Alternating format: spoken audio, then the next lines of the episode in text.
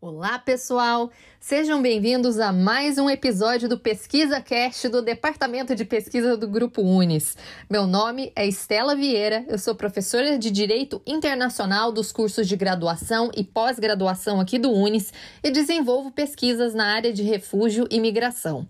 Mas hoje eu vou falar um pouquinho sobre algo que muita gente tem me perguntado, que eu creio que tenha sido um dos assuntos mais falados do último ano e que se relaciona com a minha pesquisa pesquisa sobre migração, que é a possibilidade da responsabilização da China pelo avanço da Covid-19 e sobre como o vírus acabou se espalhando por outros lugares do mundo.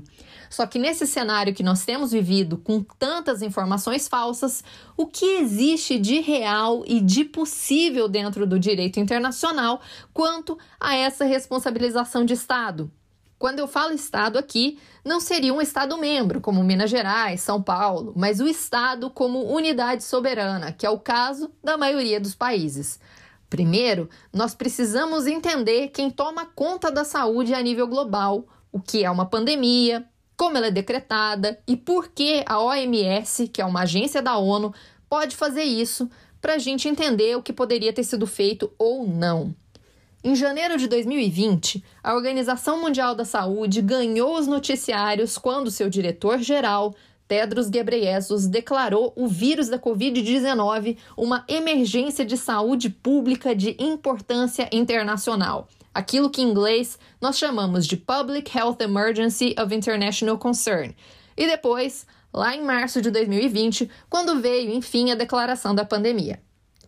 Uma pandemia, na definição internacional, é uma epidemia que ocorre em todo o mundo ou em uma área muito ampla, cruzando fronteiras internacionais e geralmente afetando um grande número de pessoas, que é exatamente isso que a gente está vivendo agora.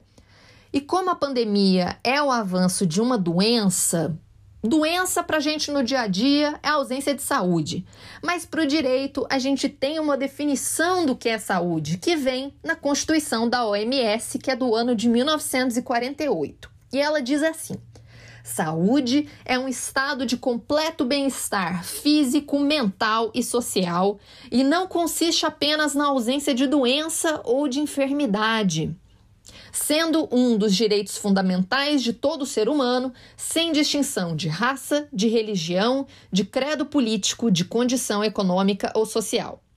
Além disso, o preâmbulo dessa Constituição da OMS também define que a saúde de todos os povos é essencial para conseguir a paz e a segurança e depende da mais estreita cooperação dos indivíduos e dos Estados. Porém, seria apenas em 2005, de maneira a evitar o avanço de doenças epidêmicas ou doenças endêmicas ou outras doenças, que a OMS adotaria um outro documento vinculante no Regulamento Sanitário Internacional, devendo os Estados-membros agir para prevenir ou reduzir a propagação internacional de doenças e também para minimizar a interferência com o tráfego internacional.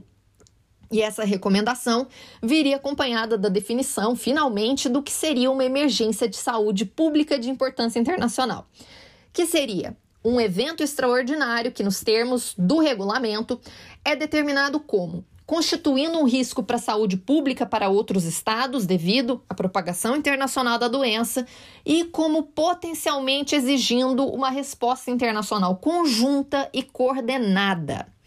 Esse regulamento foi criado depois da primeira SARS de 2002, também surgida na China. A SARS-CoV-2, que é o nome completo da síndrome que nós conhecemos agora em 2020, é uma modalidade de SARS, a síndrome respiratória aguda grave, porém bem mais grave que a anterior. E é aí que começa o problema da Covid-19.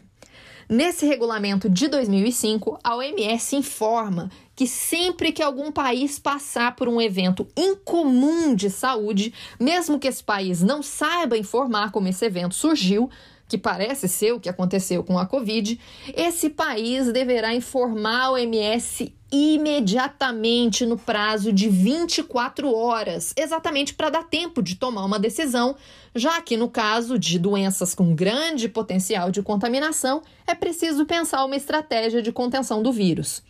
Existem várias especulações, embora nada oficialmente confirmado, de que a China demorou para informar o MS sobre o início do Covid-19. Há quem diga também que as autoridades chinesas tentaram abafar a origem do vírus por questões comerciais e que o fluxo de pessoas viajando para a China e desde a China não foi controlado e o vírus acabou se espalhando muito rápido. Mas o que de fato a gente sabe?